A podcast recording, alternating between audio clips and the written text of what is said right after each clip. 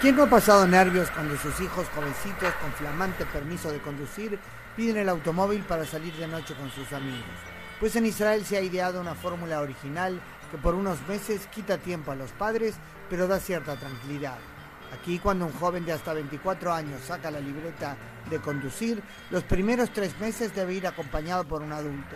Se le agregan otros tres cuando maneja entre las 9 de la noche y las 6 de la mañana. He hecho una pequeña encuesta familiar y las conclusiones son bastante uniformes.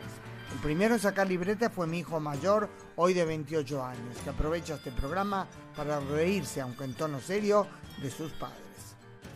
Yo empecé a manejar a los 17 años y me acompañó mi padre durante seis meses. Eh, aprendí mucho de él, también aprendí mucho cómo no manejar y también de mi madre aprendí cómo no manejar. Su esposa, mi nuera, en parte le responde. Yo nunca tenía un chance de manejar con alguien que tiene eh, mucha experiencia, pero igual la verdad manejo mucho mejor que mi esposo, manejo perfectamente y nunca choqué ningún auto. La voz de la cordura suele ser la del medio, hoy de 26. Ya hace muchos años que tengo la licencia y me acuerdo que siempre al principio me molestaba tener al acompañante, que la mayoría de las veces eran mis padres, porque quería salir solo con mis amigas. Pero hoy entiendo que es muy, muy importante porque la gente maneja como loco y uno de chico o de joven no tiene idea de cómo es realmente. Amplío el marco y pido su opinión a mi sobrina, que por haber sacado la libreta justo cuando ya había cumplido 24, se salvó, pero entiende la lógica del tema.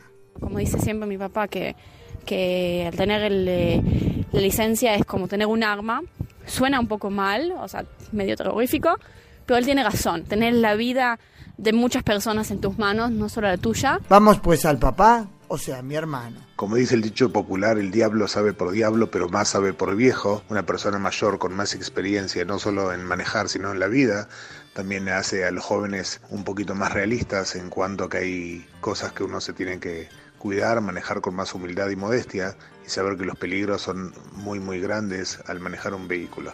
Mi sobrina, en pocas palabras, resume la lógica de este singular invento israelí, el acompañante a los conductores jóvenes que pueden creer que saben todo.